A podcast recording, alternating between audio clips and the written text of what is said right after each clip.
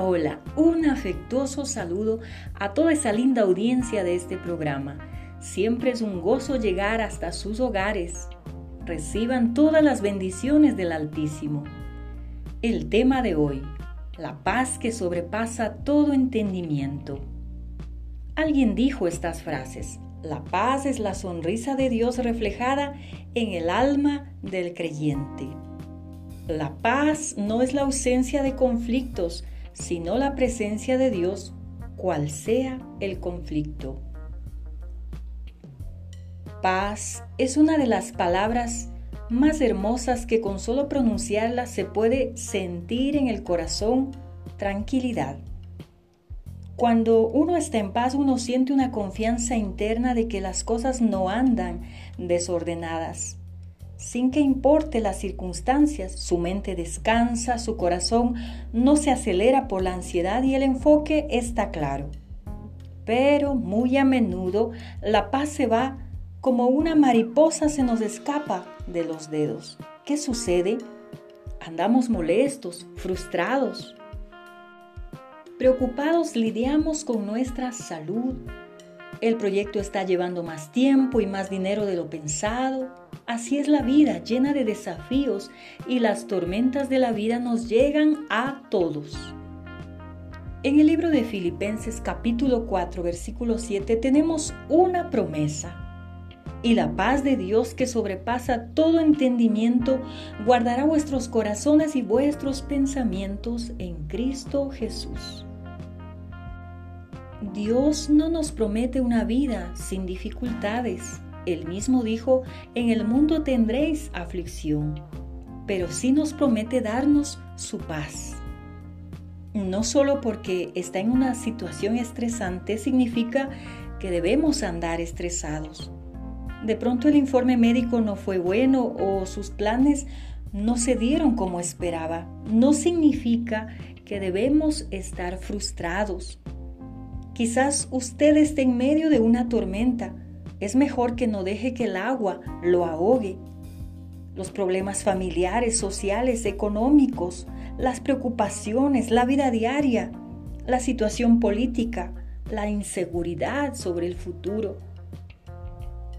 Usted dirá, pero hablaron mal de mí, debería molestarme y estar ofendido. Ponga un alto. No deje que las circunstancias lo mantengan de arriba para abajo. ¿Es la voluntad de Dios que vivamos así? Claro que no. Él quiere que seamos firmes, estables, constantes, no movidos por ninguna adversidad. Cuando venga una dificultad que le asusta y no está seguro de qué hacer y está fuera de control, una de las primeras y mejores cosas que debe hacer es quedarse en calma, en paz. Esa es una posición de fe y poder. Dígale, Señor, te entrego este problema, confío en ti. Para ti no hay nada imposible y sé que tal vez esto es difícil para mí, pero sé que tú me darás una salida. Dios es Shalom, príncipe de paz. Cuando usted confía en Él, se deja caer en sus brazos, tal como aquel jueguito de confianza cuando nos dejábamos caer de espaldas en los brazos de alguien que esperaba detrás. Si confías en Él, Él te da su paz. No proviene de usted, proviene de Dios, en quien está su apoyo y confianza. El confiar nos permite entrar en una especie de reposo y descanso. Alguien de pronto va a preguntar, ¿no te dieron el ascenso? ¿No estás molesto? pero si eres el más calificado, usted dirá, no, yo estoy en paz. Sé que Dios tiene algo mejor. La promoción no viene de la gente, sino de Dios. Cuando sea el tiempo de ser ascendido, lo seré. Eso es estar en paz. Hemos vivido por mucho tiempo como en una montaña rusa, manejados por las circunstancias. Es necesario pararse firme y decir basta. Conservaré la paz, no permitiré que lo que está en el exterior llegue al interior. No voy a dejar que las mismas personas me frustren, los mismos problemas me molesten. Voy a entrar en ese lugar de descanso. No solo esto hace que Dios obra en su vida, sino que es mejor para la salud. No fuimos creados para vivir tensos, preocupados, estresados. Eso debilita el sistema inmunológico siempre cansados, desgastados, sin energía, porque se preocupan todo el tiempo. En su interior siempre está angustiado, sin poder dormir, su mente dando vueltas y ahora no pude hacer el pago y pensando en ese problema. La preocupación consume su energía, le roba su creatividad y así no puede desempeñar bien su trabajo, ni tomar buenas decisiones. El preocuparse no soluciona nada. Tal vez esté ahora mismo rodeado de problemas en el exterior de su vida, pero debe permitir que su interior, su espíritu, sea llenado de la paz de Dios. Ahí el Señor le fortalecerá, le dará sabiduría y dará una vuelta a toda esa situación. De pronto perdió un ser querido Llore, pero no entre en depresión y desespero. Diga, Dios, para mí esto fue una sorpresa, pero no lo es para ti. Quedaré en paz. Al quedarse así en medio de la tormenta, sentirá una paz que sobrepasa todo entendimiento, una paz que no tiene sentido. La paz no es la ausencia de problemas, no es deshacerse de los enemigos o vencer todos los desafíos o liquidar todas las cuentas. Puede haber todas estas situaciones y conflictos, pero no debe afectarnos y quitar nuestra paz interior. La vida es el 10% de lo que nos acontece y el 90% de cómo respondemos si está preocupada todo el tiempo o todo el tiempo se molesta por algo, le animo a recibir la paz de Jesús. Él dijo, mi paz os dejo, mi paz os doy, no como el mundo la da. En lo profundo de nuestro ser debemos mantener la calma y pensar, esto también pasará. Nuestra actitud debe ser estable, constante. Si el negocio va lento, no me preocupa tanto, no me quitará el sueño. Conozco al Señor, Él es proveedor, alimenta a las aves y viste a las flores. Él cuidará de mí, suplirá mis necesidades. De pronto recibió un mal informe médico. Dios hizo mi cuerpo. Él cumplirá el número de mis días. Alguien dirá, vi que tu hijo se metió de nuevo en problemas.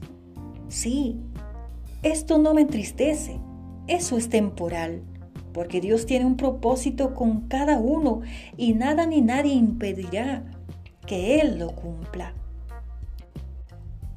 La vida es muy corta para vivirla ofendido, molesto, estresado o desanimado.